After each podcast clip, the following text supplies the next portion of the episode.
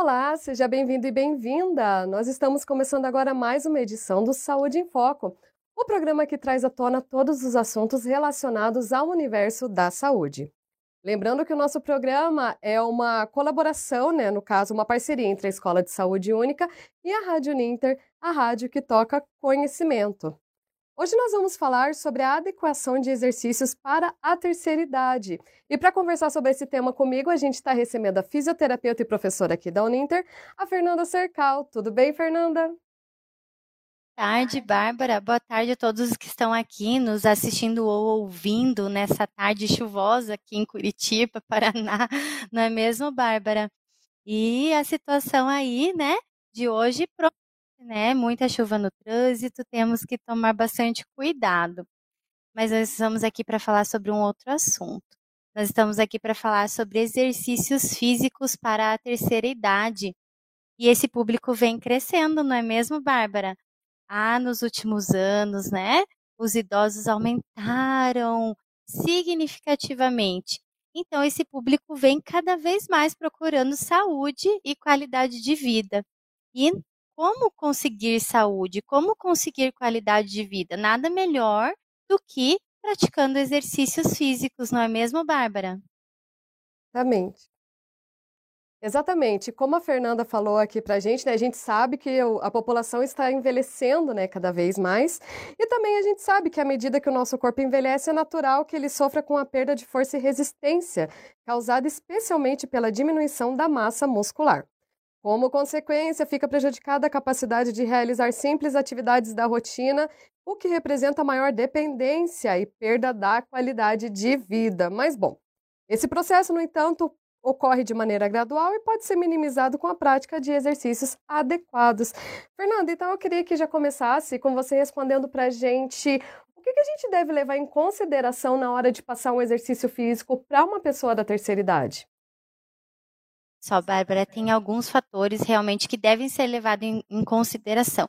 E é por isso, inclusive, que é bem, é, vamos dizer assim, pertinente que esse idoso passe primeiramente por uma avaliação é, médica, né? Constatando todas o, as deficiências que ele tem de saúde, quais as patologias. Só que isso também vai ser abordado por qualquer outro profissional que esteja à frente dessa indicação terapêutica aí, né, de exercício, certo? E com o fisioterapeuta, né, nós temos uma avaliação que a gente faz que ela é específica para esse público, então possui alguns questionários e também é, exames físicos já específicos para esse público, que vão considerar todas essas capacidades físicas e funcionais, como você falou. Muitas vezes o idoso tem algumas dificuldades até mesmo de executar as atividades do dia a dia, como tomar banho, escovar os dentes, comer, né? Ou até mesmo caminhar dentro da sua própria casa. Mas nós também temos aquele idoso que não, que ele vai às compras sozinho, vai ao mercado, ainda passeia, temos idosos que viajam, né? E que executam suas atividades funcionais ali do dia a dia sem nenhuma dificuldade. Então é por isso que não dá para colocar todo mundo no mesmo barco e também prescrever os mesmos exercícios.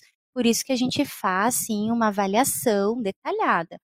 Cada idoso que chega passa por essa avaliação, onde a gente encontra, né, todas as disfunções, as debilidades, né? É, quais os músculos estão mais fracos, quais estão mais fortes, como que está o alongamento, a flexibilidade desse idoso, e é através dessa avaliação que a gente indica, então, o melhor exercício, né? Todo profissional da saúde, ele vai ter uma avaliação para fazer com esse idoso. Nessa avaliação, nós consideramos vários aspectos. Então, nós consideramos a, a força muscular, a flexibilidade, a estabilidade né, do corpo. Então, se ele é mais estável, se é menos instável, né? Se é, tem equilíbrio, se não tem equilíbrio. Todos esses parâmetros são levados em consideração para que a gente então possa prescrever a melhor atividade para esse idoso, Bárbara. Perfeito, Fernanda. E eu queria que você falasse agora para a gente um pouquinho também da importância do idoso se manter ativo, né, com a atividade física. é bem aquilo que você já tinha mencionado. Ao longo do tempo, as nossas células vão envelhecendo. Isso acontece com todo mundo, né? Nós também vamos chegar, esperamos, né, que cheguemos lá nos 80 anos de vida, né? É, mas a partir dos 30, as nossas células já começam a envelhecer, então o declínio é maior a partir dos 30, com 40, então chegando nos 50, na década ali de 60, está um pouco mais difícil já os órgãos trabalharem, né? Os nossos músculos. Então, existe uma perda funcional, certo? E a partir desta perda é que nós vamos trabalhar com esse idoso, né? Nós vamos conseguir, então, medir as capacidades através de vários tipos de avaliação, e a partir dessa avaliação, nós vamos prescrever o melhor exercício, para que além de ganhar, ele também possa manter essa função. Né? Porque muitas vezes o mais importante é manter o que esse idoso já tem. Com o tempo, acontece a sarcopenia, que é a redução do trofismo dos músculos. E com essa redução, o corpo desse idoso vai perdendo bastante função. E com a perda de força, ocorre também a perda de função. Então, um dos primeiros objetivos é realmente avaliar como que está a força muscular de determinados grupos musculares que eh, são os principais para a execução das nossas atividades funcionais, como pentear o cabelo, tomar banho, comer sozinho, caminhar, né? Então, essa é, a, é, o primeiro objetivo que a gente tem que ter, né? Para que esse idoso não perca a sua capacidade. Então, a manutenção e depois o ganho, né, a partir da atividade, tá bom, Bárbara? Perfeito, e acho que nisso é importante a gente falar também, Fernanda, que não é só atividade física, né? Que o idoso também tem que aliar isso uma boa alimentação e tudo mais, não é mesmo? Sim, a gente sempre fala, né? É, em diversos casos, as pessoas nos perguntam, os idosos, outros pacientes também, mas o que que tem a ver?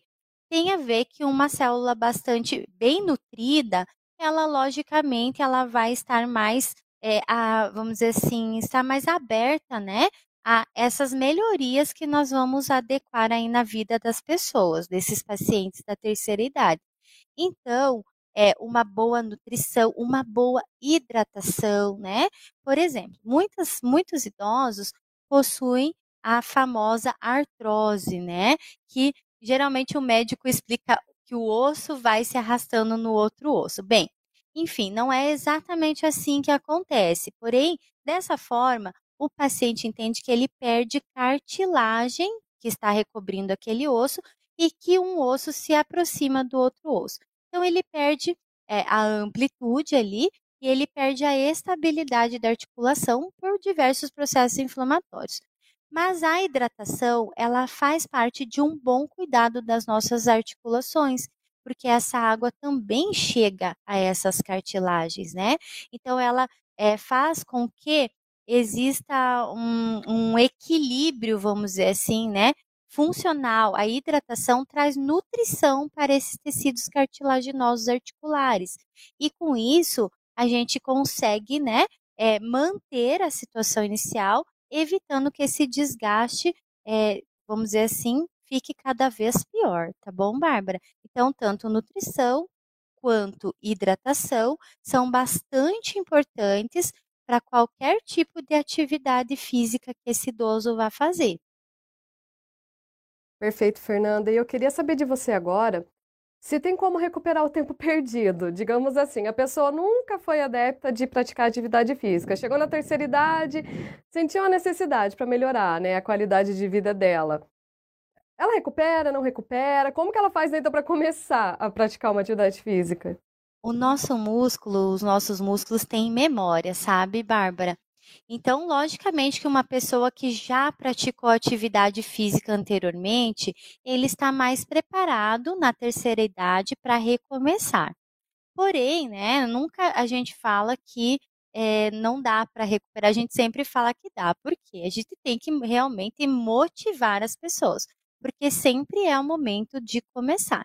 Se nunca fez anteriormente, então começa, mas tem que começar de uma forma adequada, bem orientada. Então, esse idoso deve sim começar, mas com calma, né? Então, em vez de fazer uma hora de caminhada, diminui esse tempo. Inicia fazendo 20, 30 minutos, né?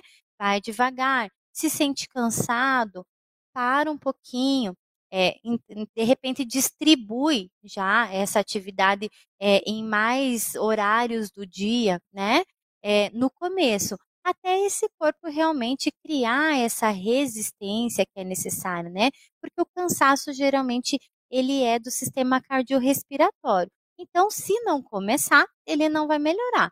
Mas se esse idoso começar, ele der início a essas atividades, ele consegue com o tempo ganhando essa resistência. E com a resistência, logicamente, ele vai ganhar também ali uma expectativa de melhorar, né, é, todo, todas as atividades que ele escolher fazer. Tá bom, Bárbara? Então, sim, começar é sempre importante, ainda que aos pouquinhos, tá? Com indicação, com, com orientação profissional. Isso é muito importante. Perfeito, Fernanda. E agora eu queria que você falasse para a gente, para no caso, aqueles idosos, né, que não têm condições, digamos assim, de ter uma orientação médica, né, de um profissional da fisioterapia.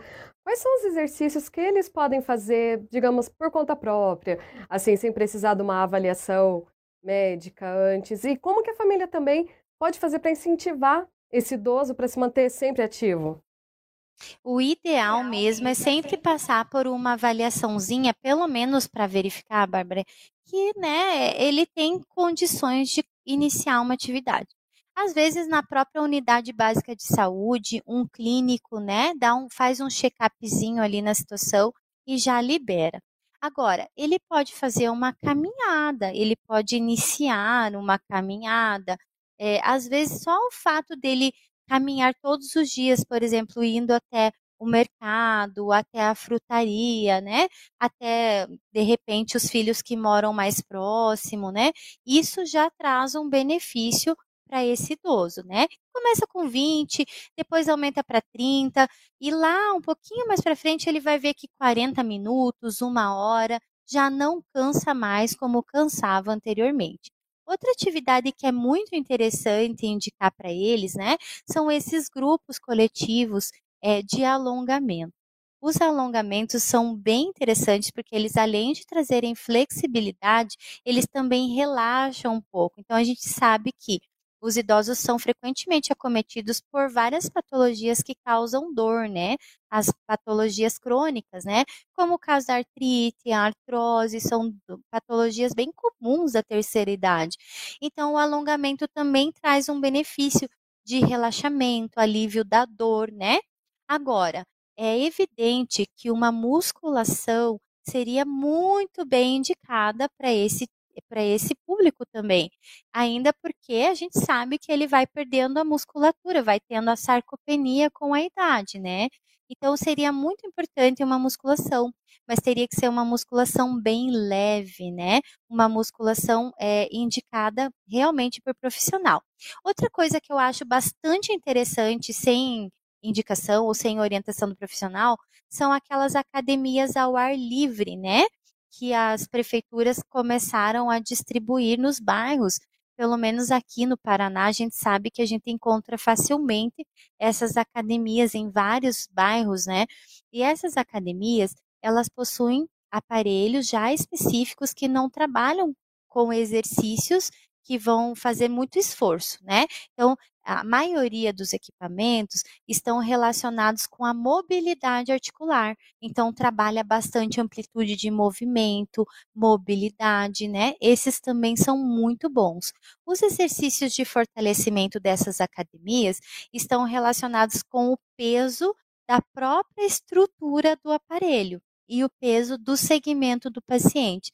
Então é bastante leve, mas mesmo assim, ainda assim, não o cada idoso, né, é, não deve se esforçar muito nesses equipamentos. Porque a gente sabe, né? Depois de um dia de atividade de fortalecimento muscular em uma academia, a gente fica realmente todo dolorido, né? Então, o idoso ele deve medir, ele deve fazer as repetições de uma musculaçãozinha leve que esses equipamentos permitem, né? Mas sem também executar muitas repetições por um prolongado tempo. Então, a indicação é que faça sempre ali 10 exercícios, descanse mais um pouco, faça mais 10, né? Do mesmo exercício e nunca fazendo com que o corpo fique é, fadigado, tá, Bárbara? Esse é o principal. Perfeito, Fernanda. E eu queria que você falasse para a gente se existe algum grupo que seja essencial a gente ter mais atenção devido ao, ao cometimento de alguma doença, alguma coisa assim, que exista um tipo de exercício que não seja recomendado. Tem alguma coisa assim? Sim, sempre vai ter exercícios que não são recomendados. Eu vou, ter, uh, vou te dar um exemplo clássico, tá? Muitos idosos sofrem muito com a lombalgia, que é a dor nessa região posterior aqui das costas. E se a gente digitar na internet, ele, esse idoso digitar, o filho do idoso digitar, ele vai encontrar um exercício que é para esticar a perna, tá? É um exercício de alongamento que é interessante para um grupo muscular, né, que passa atrás do joelho e faz realmente o alongamento dessa musculatura. Só que um idoso que tem um, um processo degenerativo, que tem um desgaste ou de repente uma hérnia de disco, uma protusão ou uma hérnia que esteja fazendo uma compressão do nervo, aquele bem conhecido que é o nervo ciático, né? Esteja tendo uma compressão. Então ele tem uma irritação desse nervo. Se ele faz um exercício desse, ele pode piorar essa irritação. Então, esse exercício ele até é indicado realmente para situações de lombalgia, mas em determinada situação, quando não existe essa compressão neural. Mas infelizmente se digita lá na internet, né? Ah, lombalgia, exercícios para lombalgia. Exercício, esse exercício é um dos primeiros que aparece, né? Então, erroneamente, né, a população acaba executando esse tipo de exercício. Então, assim, por isso que o interessante realmente é sempre ter uma indicação. Mas, logicamente, o que a gente orienta para aquela pessoa que não tem condição, que não tem condição de ter um acompanhamento, né, é que ela sempre preste atenção ao seu próprio corpo. E nunca faça aquilo que, enquanto estiver fazendo, esteja sentindo dor. Se no momento do exercício está, o, o exercício está causando dor, provavelmente é porque ele não é indicado para aquela situação. Tá bom, Bárbara? Muito bem, Fernanda. Eu queria então que você falasse agora para a gente quanto aos benefícios, né, que traz para a saúde do, da pessoa da terceira idade se manter ativo, praticar atividade física. Eu vou deixar aberto também, se você quiser dar algum conselho, alguma dica, mais algum exemplo de exercício, pode ficar à vontade. Tá ótimo. Então, o exercício físico ele traz benefícios não só para as estruturas musculoesqueléticas, né? Que é o músculo, o tendão, o ligamento, a própria articulação. Né? Ele traz benefícios também cardiorrespiratórios, cardiovasculares. Então, ele é muito bem indicado, é, não só para a terceira idade, logicamente para todos os públicos, exatamente porque a gente já percebeu através do tempo e das pesquisas que a prática de atividade física ela é benéfica em qualquer tipo de situação e também quase que praticamente em todas as patologias, né? E inclusive é, é uma das formas de recuperação do movimento. Então, quando a gente fala da fisioterapia, da cinesioterapia, que é a terapia através do movimento. Então, o nosso corpo ele foi feito para se movimentar, né? O nosso músculo foi programado, o nosso músculo cardíaco foi programado lá é, para bater incansavelmente durante a nossa vida, até o nosso último dia. O nosso músculo estriado esquelético, que é esse músculo né, dos nossos movimentos, ele tem uma estrutura muito parecida com o músculo cardíaco. E, portanto, ele também precisa dessa mobilidade, dessa movimentação. Portanto, qualquer tipo de atividade, seja uma caminhada, seja uma natação, uma hidroterapia que também é bem aplicada, né, para esse público com diversas patologias, né, uma hidroterapia, uma sessão de alongamento, todos esses tipos de exercício vão trazer benefícios aí para a terceira idade. Tá? Desde manutenção da funcionalidade, que eu acredito que é assim o principal, né? Até melhora da qualidade motora, né? Isso também acontece com atividade física. Então, primeiro, é, existe, antes de, de um paciente praticar essa atividade, existe ali um movimento, às vezes com tremor, sem equilíbrio, com a atividade, essas funções acabam retornando para esse paciente. Então, a atividade física só proporciona é, o bem mesmo para esses pacientes, tá bom, Bárbara? Um, a minha dica final, para a gente fechar aqui com chave de ouro, é que a gente sempre possa procurar orientação, tá? Mesmo que ainda que não exista a possibilidade financeira, hoje a maioria das unidades básicas de saúde já tem o fisioterapeuta no quadro e se não tiver, existe o educador físico, tá? Então, sempre existe ali uma equipe, como é, a população idosa vem aumentando demais, existem programas nas unidades de saúde também voltadas para esse público. Então, é sempre bom procurar essas unidades para indicação desses profissionais, para que tenham pelo menos as orientações iniciais né? Depois, quando se acostumarem com a prática, né? Essa atividade já estiver ali é, no dia a dia, na rotina, aí sim, né? Ele de repente pode dar continuidade, tá bom, Bárbara? Perfeito, Fernanda. Então, dessa forma, a gente finaliza o Saúde em Foco de hoje. Eu gostaria de agradecer mais uma vez imensamente a sua participação aqui, nossa parceira, né, do antigo Sua Saúde, agora Saúde em Foco. Muito obrigada, Fernanda. Espero vê-la em breve aqui com mais um tema sobre fisioterapia no nosso programa. Obrigada a vocês pela oportunidade e até a próxima. Muito obrigada a você que também acompanhou o programa de hoje. Na próxima terça-feira a gente volta com mais um Saúde em Foco aqui na Rádio Ninter, a rádio que toca conhecimento. Até lá! you.